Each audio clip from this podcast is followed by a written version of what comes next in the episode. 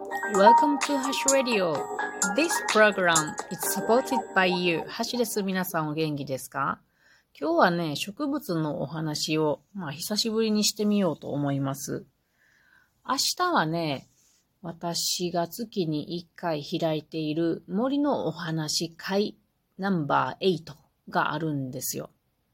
で、明日のテーマは、植物をよく観察して、はがきに絵を描こうっていうものなんですね。で、まあ、ちまちまちょっとずつですが準備をしてきて、今日はドドーンと準備をして、なんとかいけそうです。で、今日は、その明日の資料となるものをオール手書きで書き上げましたので、そこから皆さんにお伝えできるものを話そうかと思います。その前に明日の、えー、んと内容としてはね、前半は、まあ、時間は1時間40分ぐらいあるんですけれどもね、会の時間はね。で、前半は植物をよく観察してみようということです。なぜなら、植物を描くということは、細部までしっかり観察して描かないと描けないんですよね。私、夫に言われました。私ね、自転車の構造がよく分かってなくて、で、自転車書いてって言われて書いた時にね、めっちゃ変なところから、あの、タイヤとなんか、えー、椅子のとこがつく、つながってたり、これやったら走らんやろ、みたいな、あの、自転車を書いてしまうんですよ。あそれと一緒のことで、その植物の構造をよく分かっていないと、植物は描けないっていうことですね。なので、えー、植物をよく観察した後に描いてみましょうっていうことなんです。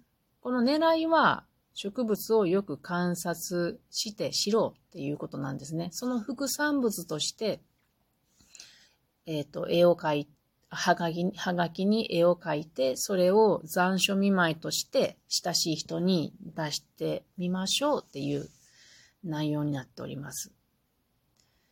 で皆さんは植物をよく観察したことはありますかね？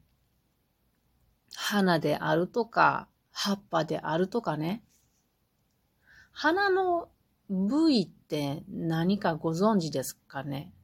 おそらく皆さん知ってると思うけど、まあ知ってるわな。私はあんまり知らんかったけど、勉強して、あの、わかるようになりましたが。まず、えっと、花の軸みたいなとこがありますよね。花をポキッと折ったら持つようなところ。あれは、花の絵と書いた貨幣って言います。で、その上に、花を包むような葉っぱがあったりするんですけど、それは包むような葉と書いて、包葉と言います。で、その上に、額片と言って、まあ額ですね。額がついていって、で、そっから上は、まあ、花びらがついておりますね。花弁というものが、厳密に言うと額片の上にすぐついてるわけじゃないけど、まあ、花弁がついております。で、花弁の中側ですね。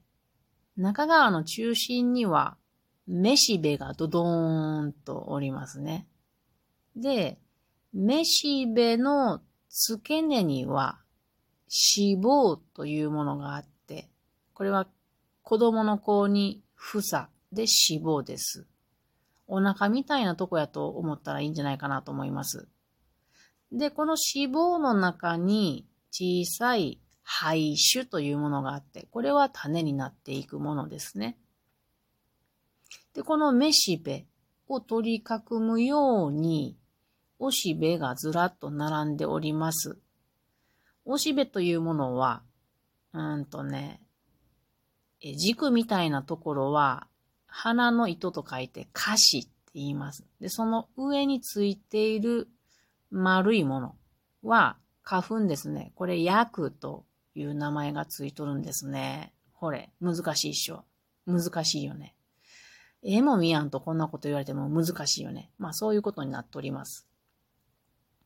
次、葉っぱを見ていきましょうか。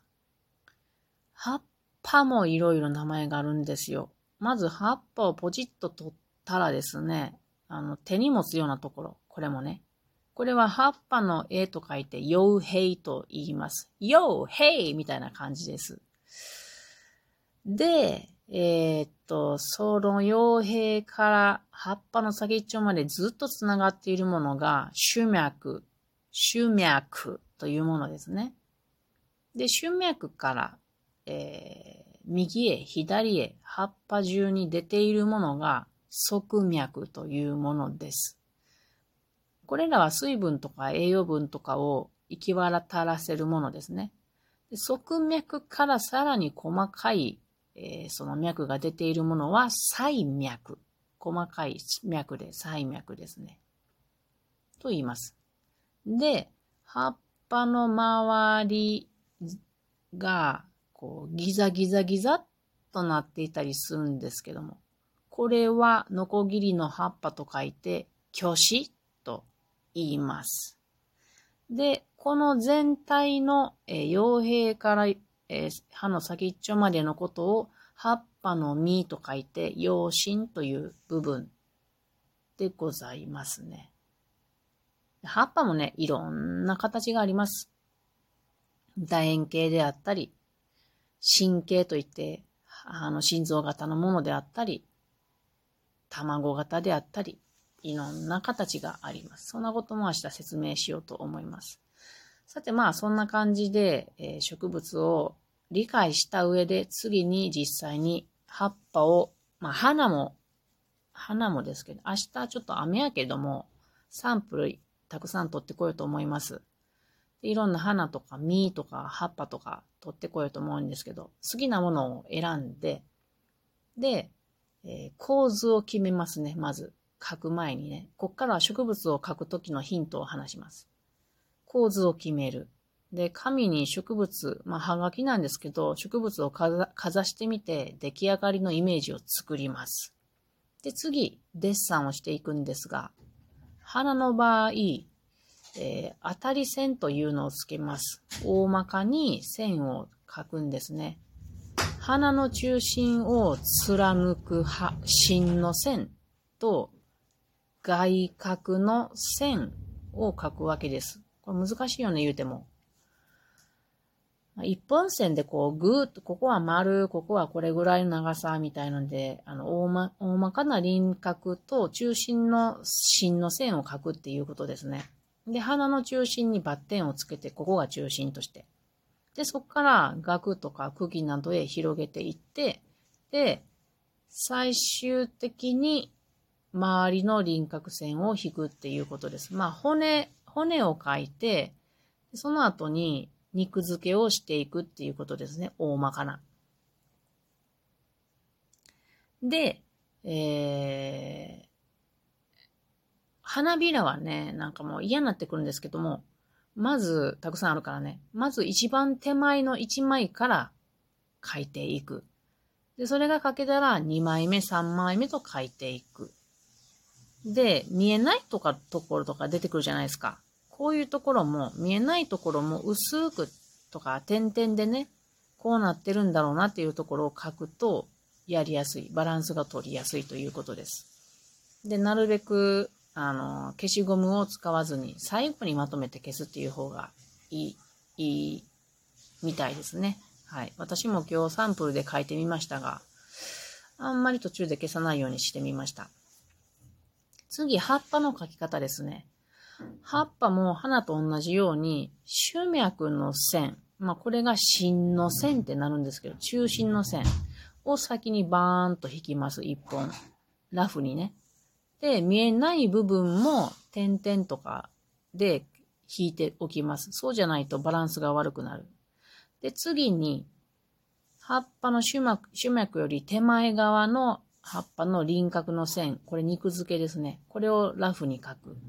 で、これもまた見えない部分も薄く描く。点々で描く。次に手前が描けたら向こう側の葉っぱの輪郭線を描く。で、こっち側と向こう側の葉っぱの輪郭線が描けたら、この両サイドの輪郭線のトップと主脈のトップを線で結ぶ。これで立体的に書くことができるわけです。で、その後不要な線を消します。で、これで、えっ、ー、と、全体的な輪郭ができたわけなので、ここから側脈なり、えー、細脈なりを書き入れていくわけです。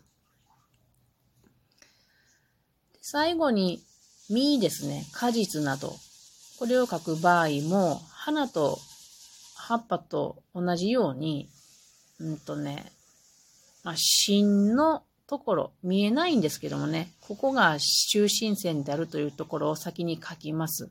で、軸とお尻っていうのが果実はありますから、軸とお尻を結ぶ中心線を、まあ、薄く引いて、点々でもいいから引いて、で、軸の付け根あたりから、両サイドの輪郭線を、まあ、片っぽずつね、お尻の印のところ、まあ、バッテンつけといた方がわかりやすいかな、につなげていきます。